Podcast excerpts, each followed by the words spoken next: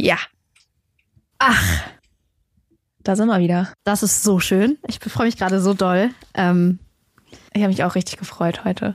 Ja, herzlich willkommen bei Climate Gossip. Wir freuen uns vor allem so sehr darüber, jetzt wieder einen Podcast aufnehmen zu können. Oh mein Gott. Ähm, weil in den letzten Wochen, wir haben jetzt zwei Folgen online gestellt, so viel liebes Feedback, so viele Kommentare von euch kamen und ehrlich gesagt haben wir beide damit überhaupt nicht gerechnet. Gar nicht. Also es war ja auch wirklich so, wir waren so, komm, machen es jetzt einfach mal an dem Sonntag und stellen das mal online und dann gucken wir mal, was passiert.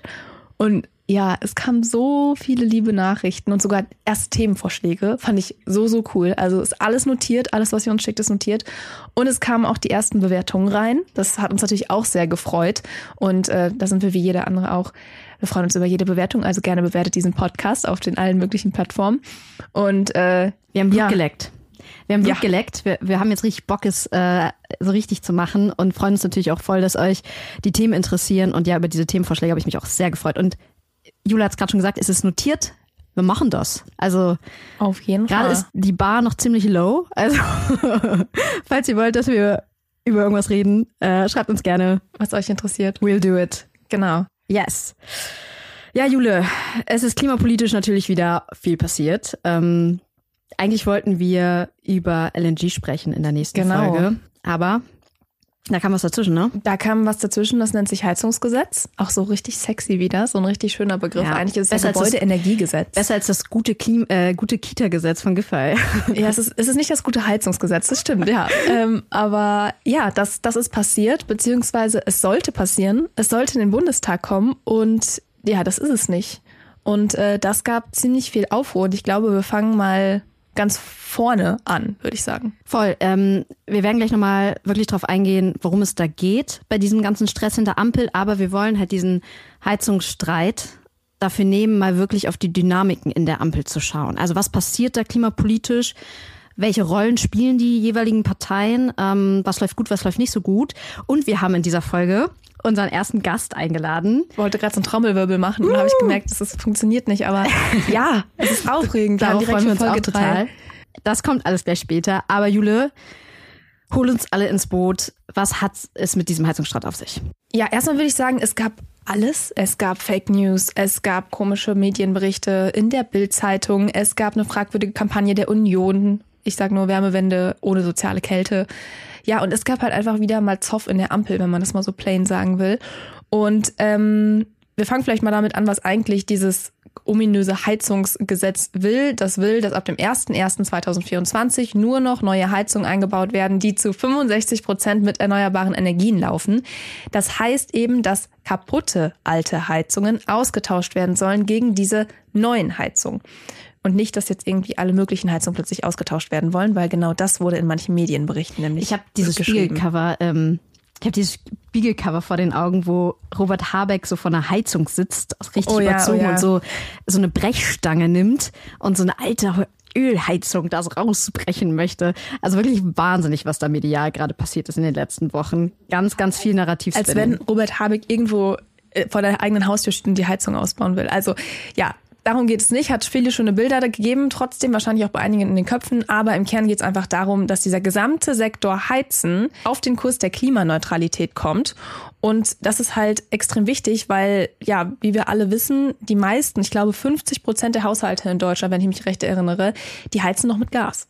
Und das ist auch richtig krass. Das habe ich ähm, in dem Newsletter von unserer allerliebsten Lieblingskorrespondentin. Wir haben sie letzte Woche schon erwähnt, ja. An-Kathrin Büsker gelesen. Richtig toller Newsletter. Ähm, schreiben wir euch auf jeden Fall auch in die Show Notes. Krasse, krasse Empfehlung. Aber da hat sie auch nochmal, das fand ich, das, das hatte ich überhaupt nicht im Kopf, das hat mich übelst überrascht, dass bis zum letzten Sommer Gasheizung noch richtig subventioniert wurden. Mhm. Und es da nur deshalb quasi dazu gekommen ist, dass Gasheizungen jetzt Nummer eins sind überall. Und das ist natürlich für den Kurs der Klimaneutralität super schwierig und da muss, da müssen wir halt ran. Und das ist jetzt halt quasi der Versuch von, von dem BMWK, von Habeck zu sagen, okay, wir müssen irgendwie Kontrolle darüber bekommen, wie die Leute heizen. Was heißt Kontrolle darüber bekommen, aber irgendwie daran gehen, dass da nicht mehr so viel Emissionen ähm, ausgestoßen werden, weil dieser Sektor, der Gebäudesektor, die Klimaziele halt zweimal in Folge verfehlt hat. Und da ist jetzt halt so ein bisschen die Frage, wie geht man daran? Genau, und eben deswegen hat sich das BMWK in den letzten Monaten mit diesem Gesetzesentwurf beschäftigt. Das ist auch was, das beschäftigt uns eigentlich schon seit ein paar Monaten. Also dieses ja, Gesetz, das ist schon, das kursiert schon lange in, in der Ampelregierung. Und auch die FDP hat diesem Entwurf schon ganze viermal zugestimmt und eigentlich schon sogar schon letztes Jahr. Da gab es nämlich schon einen Koalitionsbeschluss und da wurde schon grundsätzlich einmal beschlossen, dass zum 1. Januar 2024 nur noch Heizung mit 65 Prozent, ihr habe ich gerade alles schon besprochen, Wochen eingebaut werden sollen. Und ähm, ja, jetzt dieses Mal gab es dann eben diesen Kabinettsbeschluss. Es wurde zwar von Anfang an von der FDP gesagt, wir wollen da noch was ändern, wir sind nicht zufrieden mit diesem Entwurf. Aber sie haben halt gesagt, wir wollen es erstmal in diesen parlamentarischen Prozess im Bundestag bringen und dann da besprechen. Und ja, das ist dann aber eben nicht passiert, sondern ähm, ja, dann war erstmal schlechte Stimmung. Denn das Problem ist eben, wenn dieses Gesetz jetzt nicht mehr in den Bundestag kommt, dann kommt es vor der Sommerpause wahrscheinlich nicht mehr in den Bundestag und das heißt, es vergeht halt und viel Zeit. 2024 einfach auch weiter, weiter, weiter genau. nach hinten. Ne? Und es geht halt vor allen Dingen auch um die Details. Also hast du es halt eben schon gesagt, ne? die FDP hat das da ganz oft schon zugestimmt. Ähm, und eigentlich hatte man sich so ready gemacht, das jetzt durch den Bundestag zu bringen. Ähm, aber jetzt hat die FDP halt wieder gesagt, nö, äh, da müssen wir noch mal ran. Ja, und bei der FDP, da geht's es gerade echt vor allem wirklich um die Details. Also die wollen das ganze, an, an das ganze Gesetz noch mal ran und sagen, da muss wirklich noch mal was passieren bis es, dass es halt durch den Bundestag kommt. Ähm, und ob das vor der Sommerpause gelingt, das ist halt nochmal ein anderes Thema. Aber was sind denn die Details? Also was möchte die FDP dann unbedingt noch ändern? Ja, ich würde vor allem sagen, es gibt halt schon zwei Lager. Die einen sagen halt, wir können jetzt mit diesem Gesetzentwurf arbeiten und wir verändern da noch was. Und die anderen wollen halt einen komplett neuen Gesetzentwurf. Und ähm, ja, wenn wir jetzt mal bei denen bleiben, die sagen, okay, wir können mit diesem Entwurf jetzt arbeiten, da geht es halt vor allem darum, dass man eben das große Wort, jetzt kommt's technologieoffener sein möchte. Das heißt, es soll eben nicht nur irgendwie auf die Wärmepumpe ausgerichtet sein, sondern es soll zum Beispiel auch Wasserstoff als, also als Heizträger möglich sein oder eben auch, ja, eine Hybridheizung noch weiterhin gefördert werden oder eben auch Biomasse und Holz, ähm, auch für Neubauten, also Holzpellets, Holzpelletsheizung und ähm, genau. Diese, es, also das Ding ist halt, es sind schon acht Optionen enthalten in diesem Gesetz, aber es ist schon so, dass vor allem gesagt wird, hey, die Wärmepumpe ist eigentlich schon das, was am besten funktioniert, gerade auch, wenn man mal überlegt, in Neubauten, wenn Häuser komplett neu gebaut werden, die werden gut gedämmt, da kann eine Wärmepumpe funktionieren, weil das ist ja eigentlich das größte Problem beim Einsatz von Wärmepumpen, dass die ganzen alten Häuser, ne, der ganze alte Häuserbestand so schlecht gedämmt ist, dass eine Wärmepumpe da gar nicht gegen anheizen kann und ja, die Wärme einfach flöten geht und es deshalb nicht funktioniert. Und das ist halt eines der größten Probleme. Und wenn man jetzt mal so die Studienlage sich anguckt, dann sagt die schon auch klar, okay, eigentlich macht eine Wärmepumpe für das Heizen in Wohnhäusern am meisten Sinn. Ähm, und ja, zum Thema Wasserstoff ist es eben auch so, da haben wir gar nicht die Infrastruktur. Es gibt gar nicht so viel Wasserstoff, weil den nämlich auch dann wieder die Industrie braucht, die man nicht so einfach elektrifizieren kann.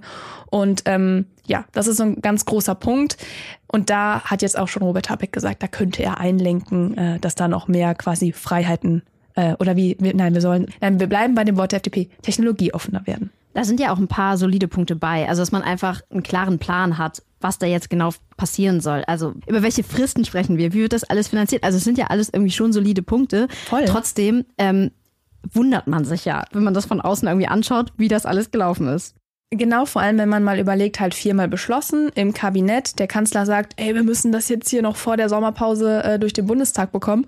Und dann sagt halt ein Koalitionspartner, nee, eigentlich sind wir damit noch nicht zufrieden. Also da muss ich auch sagen, da habe ich mir auch überlegt, was denkt sich eigentlich Olaf Scholz jetzt so? Lässt er sich jetzt hier von der FDP auf der Nase herumtanzen? Ähm, ja, haben sich, glaube ich, auch viele andere gefragt.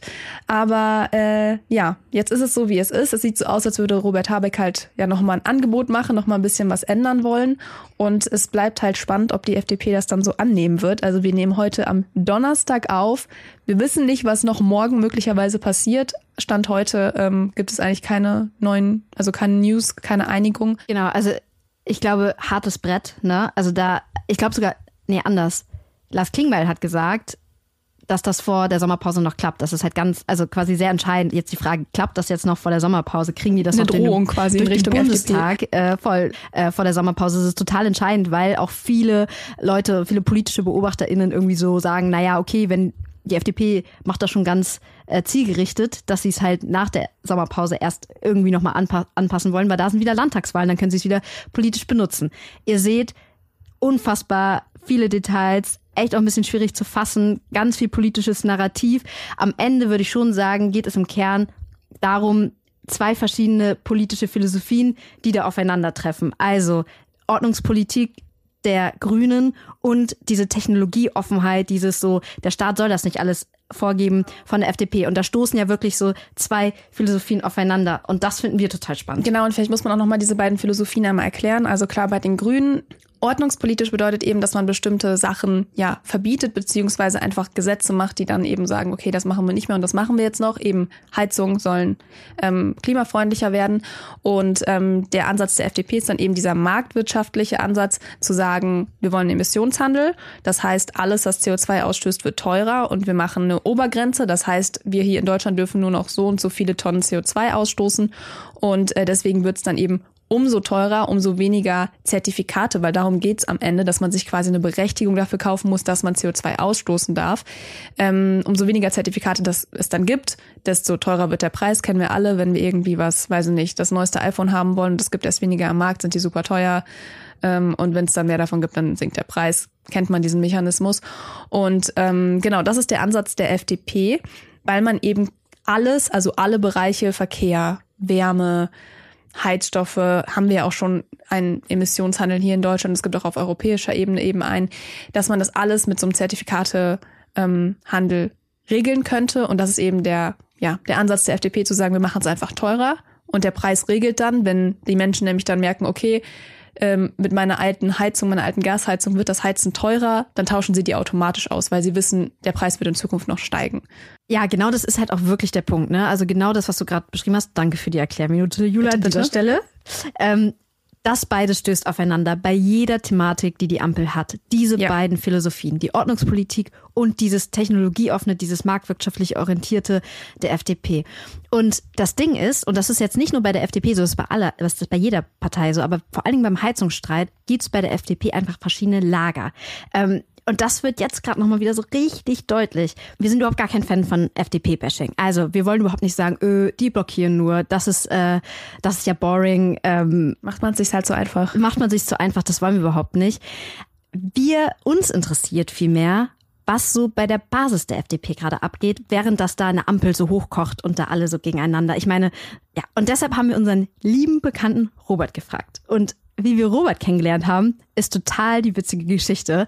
Da gehen wir auch nochmal in unsere Klimaneutralzeiten, weil ganz am Anfang von Klimaneutral hat uns der liebe Robert so ein bisschen gehatet. Genau, ähm, es gab erstmal Beef. Es eigentlich gab eigentlich fing alles Beef. an mit Beef. Ja, der hat uns gehatet, weil er irgendwie unseren Content nicht so gut fand bei Klimaneutral mhm. und ähm, auch fand, dass wir irgendwie also dieser Vorwurf so, der öffentlich-rechtlich so links-grün. Haben wir in der letzten Folge äh, ausführlich drüber gesprochen. Das genau. war auch, glaube ich, zu der Zeit, ne? Ja, ja, das ja. war zu der Zeit. Ähm, hat uns total, hat uns öffentlich in seiner Story quasi mhm. vorgeführt. Und dann habe ich mich irgendwie, ich weiß nicht, wie es dazu gekommen ist genau, aber irgendwie haben wir angefangen, privat in unseren DMs von unseren privaten Profilen zu schreiben. Und ich habe ihn immer so gefragt, naja, äh, warum sagst du das denn? Und wir geben uns halt total Mühe, es eben nicht so zu machen, mhm. sondern uns wirklich halt alles anzuschauen.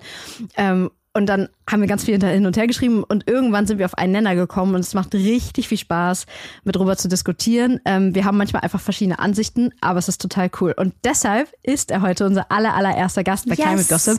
Hätte er wahrscheinlich vor zwei Jahren auch nicht mitgerechnet. Ich ehrlich gesagt du auch, auch nicht. nicht, oder? genau. Aber wir freuen uns total. Ey, Jule, fuck. Weißt du, was wir vergessen haben? Wir haben vergessen, unseren Gast vorzustellen. Deshalb mache ich das einmal kurz.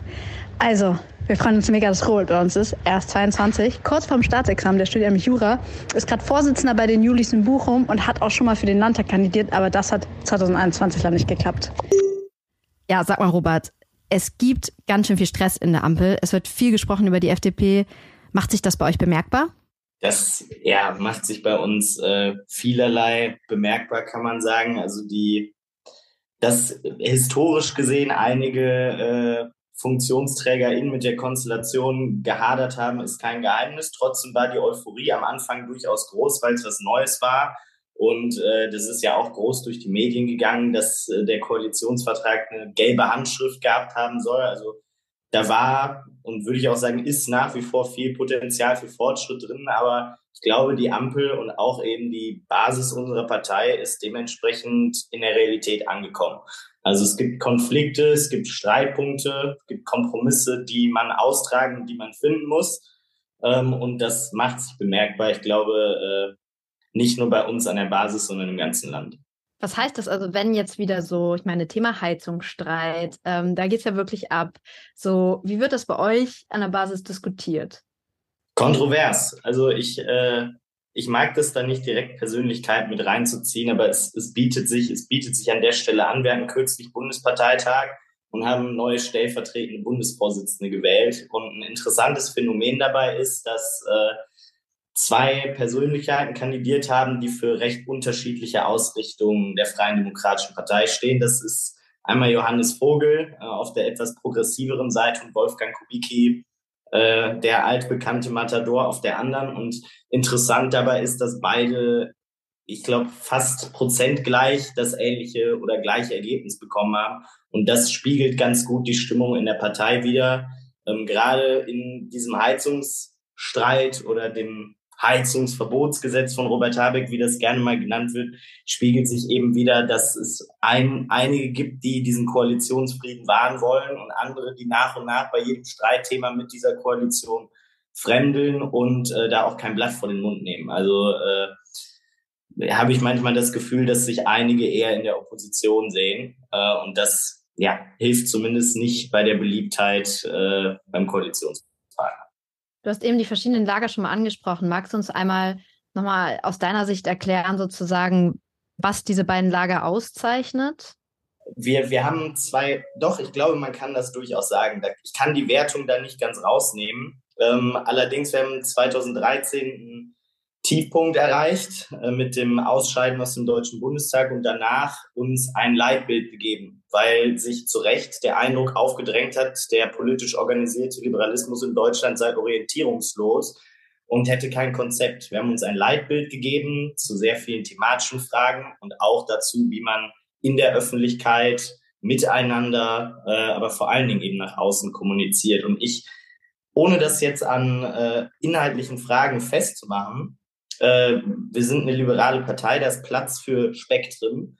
Es gibt aber ein Lager, was versucht, sich an dieses Leitbild zu halten. Lager ist zu hart. Eine Strömung, die versucht, sich an dieses Leitbild zu halten und eine Strömung, der das im Zweifelsfall egal ist. Und äh, ich möchte jetzt keine Aussagen äh, mit Ableismus drin zitieren oder daran, wie wenig man sich an Corona-Maßnahmen hält. Aber sowas ist es, wenn man dann, weiß ich nicht, vermutlich im Bundesvorstand Montag sitzt und dann wieder davon überrascht wird, wer welches Interview in der Bild gegeben hat, funktioniert das nicht. Und leitbildkonform zu kommunizieren bedeutet eben auch, sich an Abreden zu halten, die man mit dem Koalitionspartner gemacht hat äh, und eben dann auch die bitteren Pillen zu verkaufen. Und ich glaube, ohne das jetzt auszusprechen, wer was ist, lassen wir es mal so, äh, lässt sich diese Einteilung ganz gut nachvollziehen.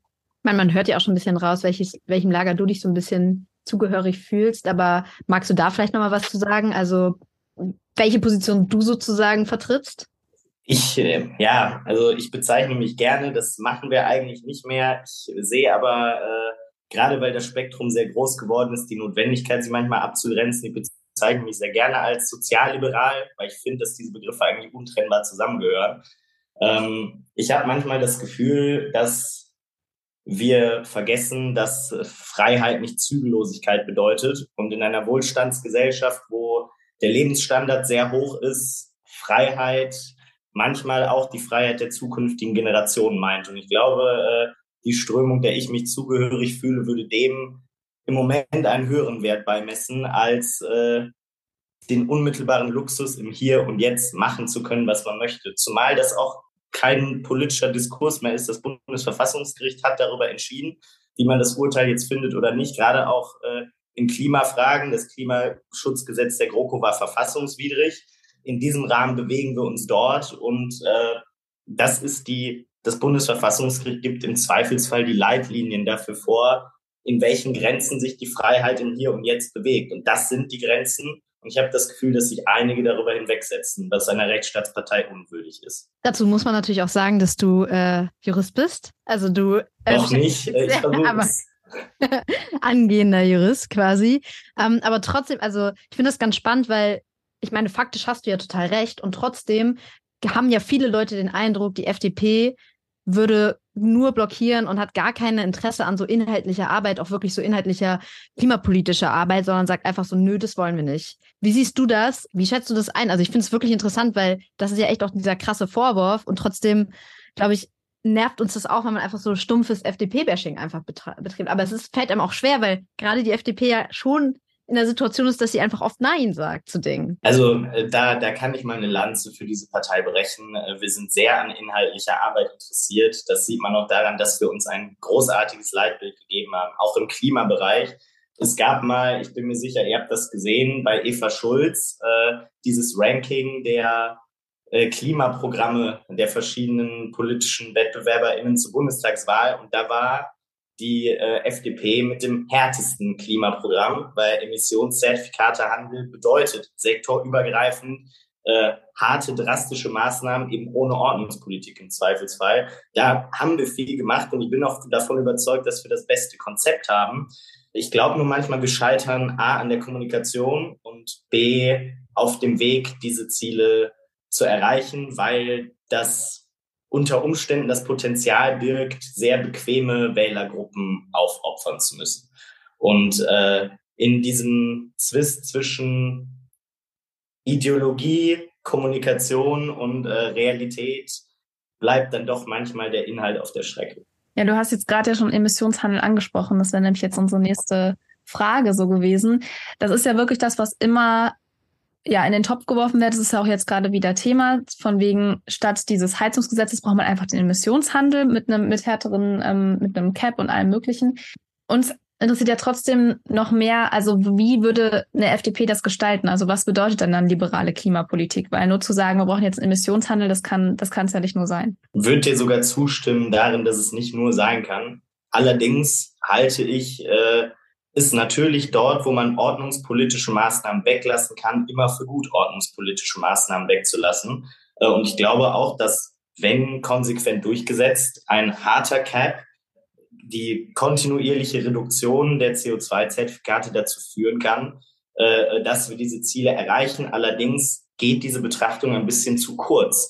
Äh, und das sagen auch die meisten WissenschaftlerInnen, soweit ich weiß. Lukas Köhler und Johannes Vogel haben letztens im Positionspapier zwei Personalien, die ich sehr schätze, einen Aufschlag dahingehend gemacht äh, und gesagt, dass man in einigen Sektoren ähm, diese Ziele vorzieht.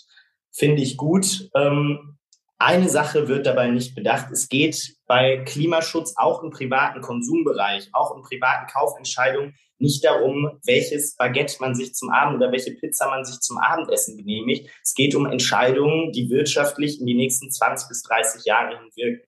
Und äh, was mich an dieser Debatte über das Heizungsverbotsgesetz von Robert Habeck aufregt, ist, dass man, wenn man CO2-Zertifikatehandel konsequent durchzieht äh, und das genauso macht, wie es bei uns im Programm steht, sich nichts ändert. Dieses Verbot wird vielleicht nicht ordnungspolitisch, aber faktisch kommen. Die Menschen werden dastehen und es sich schlechthin nicht mehr leisten können, ohne Subvention, ohne soziale Absicherung.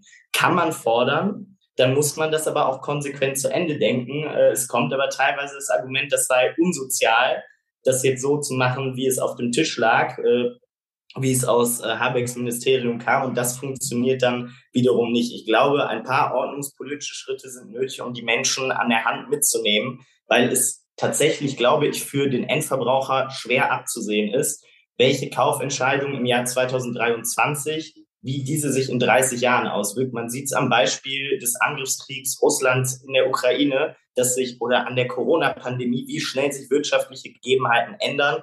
Und da braucht der Verbraucher auch ein bisschen Sicherheit. Ganz ohne Ordnungspolitik geht's nicht. Ja, ich finde das voll spannend, was du sagst, weil ich glaube, so wenn man auf der Ebene diskutiert, dann würden die Grünen und die FDP ja echt richtig gut zusammen auch harmonieren, auch was so klimapolitische Sachen angeht. Also das wäre ja irgendwie auch unser Traum, glaube ich, dass man in der Sache sich einfach streitet und dann wirklich zu der besseren Lösung kommt. Ähm, trotzdem gibt's ja, und das hast du eben auch schon angesprochen, deshalb springe ich einmal nochmal kurz zurück, viele Leute in der FDP, in der Partei, die es halt einfach wirklich blockieren, auch komisch kommunizieren, das hast du eben auch schon gesagt. Ähm, und da fragen wir uns so ein bisschen, ist das eine bewusste Strategie? Auch um bestimmte WählerInnen zu erreichen, also Stichwort Klientelpolitik. Und ist das wirklich so erfolgreich, wenn man sich jetzt so die zwei Landtagswahlen anschaut, wo ihr aus, aus dem Landtag geflogen seid? In Bremen hat es noch knapp geschafft. Also, aber da fragt man sich einfach so, warum sieht man zumindest da keinen Kurswechsel? Weil funktioniert das eigentlich? Funktioniert doch nicht. Genau, und ihr liegt ja auch bei der aktuellen Sonntagsumfrage so bei sieben Prozent. Also so viel tut sich da nicht, weder in die eine noch in die andere Richtung. Zunächst mal auf die Frage, ob äh, das eine Strategie ist. kann ich nur sagen, ich hoffe nicht. Also wenn, dann wäre es A, eine ziemlich entschuldigt die Wortwahl beschissene äh, und B, wäre das keine, die einer liberalen Partei gut zu Gesicht steht. Ähm, ich glaube vielmehr, es ist der Druck von Umfragewerten, der an der einen oder anderen Stelle dazu führt, dass man sich versucht, auf das zu besinnen, was man, was man kennt und Interessensgruppen zu bedienen, von denen man traditionell davon ausgeht, dass sie einen wählen. Wer aber die Bundestagswahl 2021 genau beobachtet hat, hätte dieses Symptom und diese Problematik schon genau sehen können, weil es damals schon keine Stammwählerschaft FDP, keine Stammwählerschaft liberal in Deutschland gab. Das war ein Drittel Protest zu GroKo, ein Drittel wegen unserer Corona-Politik und ein Drittel, die so sehr gegen das System waren, aber nicht die AfD wählen wollten. Plus, minus, ja äh, ganz salopp gesagt. Das funktioniert so nicht. Das liberale Wählerpotenzial in Universitätshochburgen, in den Großstädten ist uns, ist den Grünen anheimgefallen ist uns verloren gegangen, weil die Grünen es schaffen, leider Gottes stand jetzt ein positives Bild der Zukunft, eine Utopie zu zeichnen. Ich mag das nicht teilen. Aber wenn ich mir vorstelle, was, wenn ich deren Wahlprogramm lese, dann sehe ich das. Dann sehe ich die Lastenfahrräder und die grünen Inseln und äh, die Welt, die die sich vorstellen. Und das genau ist äh, das Problem, was du in der Kommunikation angesprochen hast. Ich glaube, unser Programm hat großes Potenzial, diesem Land weiterzuhelfen, aber wir kriegen es nicht rüber, weil Nein, nicht und wir können, wir wollen, wir mögen nicht, zeichnet kein positives Bild und das ist das, was gute Politik ausmacht. Ja, Robert, vielen, vielen, vielen Dank, dass du die Zeit genommen hast. Ich finde, das war ein sehr, sehr erfrischender Blick in die Basis oh ja. von der FDP. Ähm, und da sieht man es ja auch, ne? Also wenn man sich wirklich die Grundideen der Partei anschaut, dann würden die Grünen und die FDP echt ganz gut zusammen funktionieren. Ja, wie, wie gut das funktioniert, weiß ich gar nicht, aber zumindest ist es so, dass es schon ein Grund. Es gibt Bereiche, wo man sagen kann, da treffen sich die Kreise, da, da gibt es Überschneidungen. Das, da stimme ich dir zu. Und ähm, ja, vor ja, allem, wenn, voll spannend also, auf jeden Fall. Vor allem, wenn wir mal an den Punkt kommen würden, wo wir wirklich inhaltlich über Klimapolitik dis diskutieren könnten, wenn die Parteien wirklich inhaltlich mal ihre besten Ideen zusammenschmeißen würden, dann würde dabei, glaube ich, ein richtig gutes Ergebnis bei rauskommen. Aber das passiert halt gerade nicht. Ähm, und das ist so anstrengend. Also er hat es ja auch angesprochen, er sieht es ja auch so, da gibt's Lager in der Partei, die einfach wirklich blockieren und was dazwischen schmeißen. Und das lähmt diese ganze Politik der Ampel so unfassbar. Ja, und was macht die SPD? Steht daneben. Die, die gucken zu. Ja, ich finde das voll spannend. Also sie sagen ja selber, sie sind hier Moderator in der ganzen Diskussion, was ich irgendwie spannend finde, weil ich, ich habe da mal direkt so Streitschlichter in der Schule früher. Ich weiß nicht, ob es die bei dir auch gab, aber ähm, ich habe das direkt so vor Augen, das haben so sie Schüler so gemacht, oder? So freiwillig, ja, die genau. dazu auswählen lassen konnten. Also, ja. Und so stelle ich mir immer vor, wie, wie äh, Olaf Scholz da irgendwie so steht und dann versucht, Streit zu schlichten und niemand hört auf ihn. Also ähm, ja, die, die SPD, die schaut viel zu. Sie sagt, sie würden da die richtungsleitend sein, richtungsweisend sein. Und ähm, du hast ja auch schon gesagt, Klingbeil hat ja jetzt auch gesagt, wir wollen das vor der Sommerpause durchhaben hier. Kommt mal, ne, kommt mal jetzt hier zusammen. Aber ja, die Frage ist, passiert das? Und das Ding ist ja auch, das Heizungsgesetz ist ja nur eines von vielen Problemchen oder Konflikten, Voll. die gerade da sind. Das ist so krass einfach. Und die halten sich so unfassbar damit, unfassbar damit auf. Und ich finde auch so, wenn man so die SPD, also es ist halt echt krass, so in der öffentlichen Debatte, finde ich, sticht so die FDP total hervor als so die Blockierer. Und auch wenn ich, also quasi, wenn ich mit Leuten über Was so ja Klimapolitik eigentlich spreche, verrückt ist, weil wenn wir mal überlegen, wir haben ja auch vorhin mal so ein paar Punkte genannt, die ja solide sind, dass man Voll. sagt an dem Gesetz, okay, das, das und das, das muss irgendwie klar sein. Eine Finanzierung muss klar sein, das ja. also voll. Aber warum wird denn nicht darüber gesprochen? Voll, es wird nicht darüber gesprochen und vor allen Dingen werden sie halt so von vielen Kreisen auch so voll geframed als so die Blockierer. Und ich finde es immer krass, wie sehr die SPD dabei halt runterfällt. Und man irgendwie, sie sind so richtig mhm. so, dü, dü, dü, die sind, wir sind auch noch da, nee, aber, aber macht so, ihr mal. Also wir haben nichts ja. damit zu tun. Also so teilweise, also ich habe wirklich so das Bild vor Augen, wie die sich so zurücklehnen, so Popcorn in der Hand und so richtig so, ja, macht, streitet ja, und, doch mal aus. Aber auch was dann wieder das... So von, warte, so von wegen so, wenn zwei sich streiten, freut sich der Dritte. Ja, und das finde ich halt so verrückt, weil ich frage mich, also, oder vielleicht ist es auch wirklich so eine Herangehensweise, zu sagen, okay, das Klimathema, das lassen wir bei den Grünen und die sollen sich mit der FDP da mal im Sandkasten, sollen sie mich mal kloppen. Ne? Klimakanzler Aber, grüßt an dieser Stelle. Ja, genau, eigentlich, ne, der selbsternannte Klimakanzler sollte da eigentlich ein bisschen härter durchgreifen. Aber ähm, ja, mal schauen, was mit diesem Heizungsgesetz wird. Aber das ist ja halt, wie gesagt, nicht das Einzige. So, wir haben das Klimaschutzgesetz, was die FDP gerne geändert haben möchte, wo sie auch in diesem Koalitionsausschuss im März erfolgreich waren, weil das war quasi so, das muss man sich wirklich so vorstellen, das war so, die Grünen kriegen ihr Heizungsgesetz und die FDP kriegt diese Änderungen im Klimaschutzgesetz. Da geht es halt um diese Aufweichung der Sektorenziele. Da werden wir auch noch mal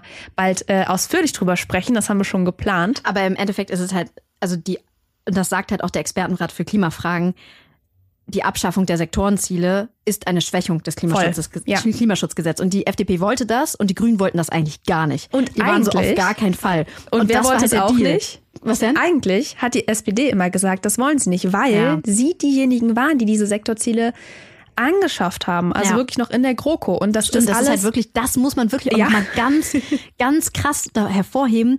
Dieses Klimaschutzgesetz ist Produkt der GroKo. Also es haben CDU Ja, und es SPD ist nicht gut, es reicht nicht aus, wie wir wissen, aber ja, aber das ist so krass. Und jetzt geht eine, diese Zukunftskoalition, wie sie am Anfang immer gesagt hat, ran und schwächt es sogar nochmal Ja. ab. Wenn das damals, wenn das die GroKo gemacht hätte, oh mein Gott, was für ein Aufschrei es gegeben hätte von den Grünen. Ja. Und das ist halt auch echt krass. Also genau, eben genau das, was du gesagt hast gerade. So, sie haben halt gesagt, so, ähm, wenn wir unser Heizungsgesetz durchkriegen, so, also ich meine, das ist halt ganz normal politisch, dass man halt so Deals macht. Wenn wir unser Heizungsgesetz durchkriegen, dann ähm, kriegt Basar. die Abschwächung der Sektorenziele. Ähm, das war ja im Koalitionsausschuss, das haben die quasi beschlossen. Ähm, und die FDP, genau, hält sich jetzt gerade nicht dran. Das ist halt echt krass. Und da sieht man halt diese Dynamiken, ne? Also man, Voll. man kämpft halt um Themen die ganze Zeit. Also man kämpft halt die ganze Zeit so um, so um kleine Positionen, um kleine Änderungen. Ich meine, damals bei den AKWs war es ja genauso. Ähm, die FDP wollte unbedingt, dass die AKWs länger laufen. Die Grünen wollten es auf gar keinen Fall, weil es wirklich gegen die Grundidentität der Grünen damals verstoßen hat, quasi AKWs weiterlaufen zu lassen.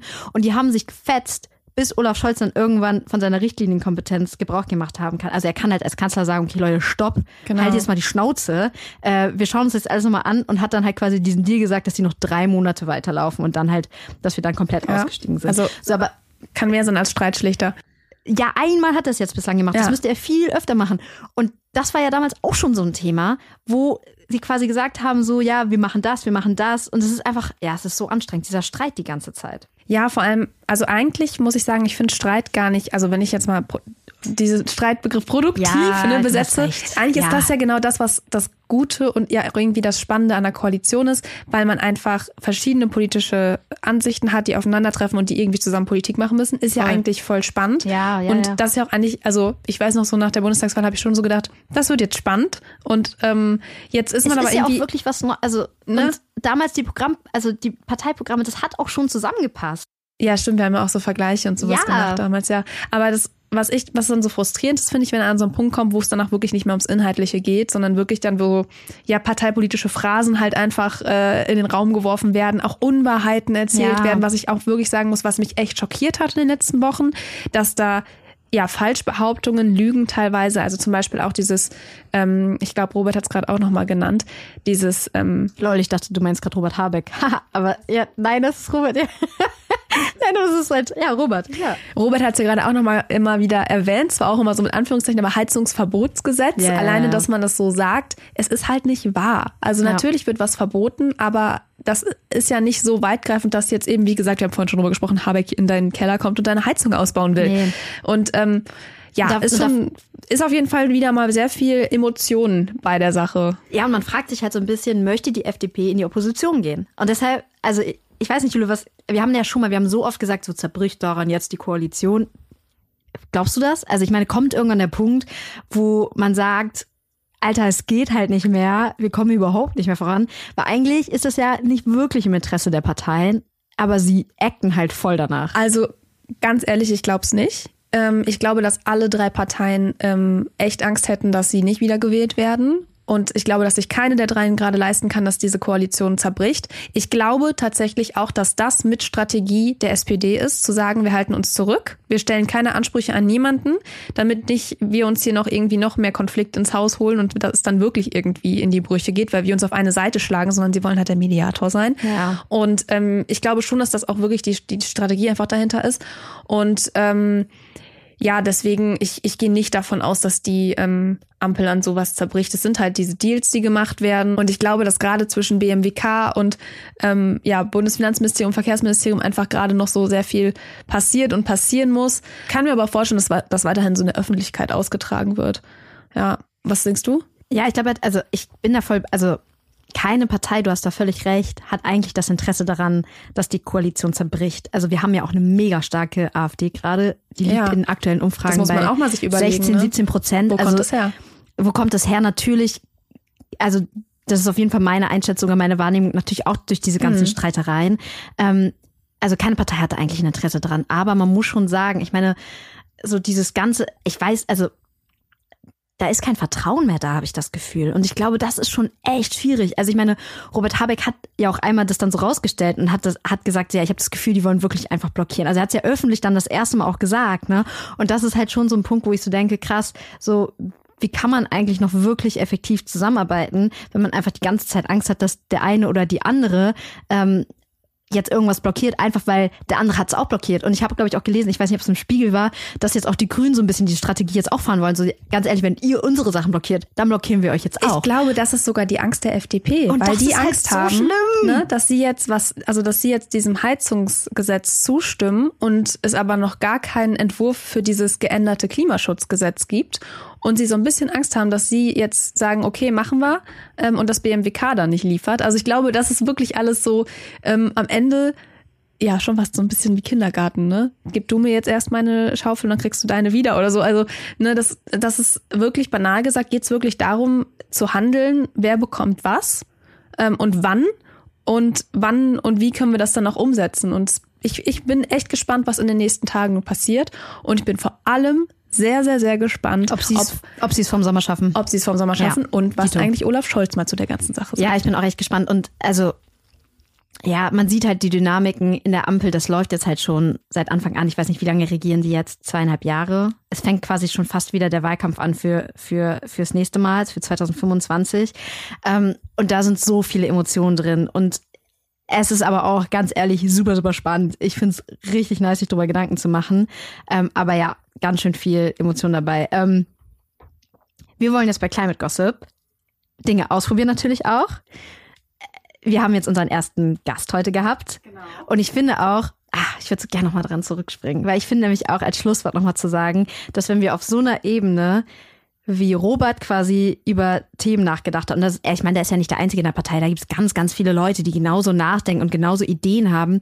Es wäre so, so schön, wenn wir wirklich irgendwann dahin kommen würden, diesen Streit der Ideen wieder im Vordergrund zu haben. Also wirklich gute liberale Klimapolitik, weil sie ist wirklich bitter nötig. Also die Grünen schön und gut, aber es wäre halt so geil, wenn es einfach gute liberale klimapolitische Ideen gäbe, an die sich die an die sich das also wo sie sich dann einfach messen können. Ich meine, das gibt's auch schon, ne? Also Lukas Köhler, Johannes Vogels hat ja eben auch schon gesagt, die haben auch ein Punktepapier irgendwie erarbeitet. Das werden wir uns auf jeden Fall auch nochmal anschauen. Ähm, aber es wäre, also was ich eigentlich sagen will, es wäre einfach so schön, wenn wir auf so einer Ebene miteinander sprechen könnten. Ja, ich glaube, es ist einfach, eigentlich ist es noch einfach, eigentlich ist es so, okay, kritisiere etwas, aber dann bring einen Vorschlag mit, der realitätsnah ist, den Ja. man irgendwie umsetzen kann, lass uns darüber diskutieren. Ja. Und das findet halt gerade irgendwie nicht statt und das ist mega Nee, schade, weil nicht. wir haben die Zeit nicht. Wir haben nicht mehr die Zeit. Ja, das werden wir bei Climate Gossip auf jeden Fall im Auge behalten. Ähm, wir haben richtig viel Spaß daran, drüber nachzudenken, genau mit solchen Leuten zu sprechen, die vielleicht nicht in vorderster Reihe sind, aber ganz schön viel zu sagen haben. Genau, und, Und- wir hoffen natürlich auch, dass für euch das vielleicht auch mal cool ist, diesen Einblick zu bekommen, Voll. weil wir auch immer oft den Eindruck haben, es sind dann doch immer die lauten Schreier, Ja. die irgendwie ihre Phrasen irgendwo raushauen dürfen und auch immer oft die gleichen Gesichter. Aber es gibt eben auch noch viele, viele andere Perspektiven in den Parteien, aber natürlich Ja. auch sonst ähm, überall. Und äh, das ist auf jeden Fall immer ganz spannend, sich dann diese Perspektiven auch mal anzuhören. Voll, also gebt uns auf jeden Fall Feedback dazu, wie ihr das fandet. Ähm, kommentiert gerne. Wir haben es am Anfang schon gesagt, wir freuen uns natürlich auch mega, wenn ihr uns irgendwie eine gute Bewertung da lasst. Ähm, wir sind schon voll happy mit dem Feedback bislang, aber wir uns natürlich freuen, wenn das so weitergeht und das Interesse bleibt.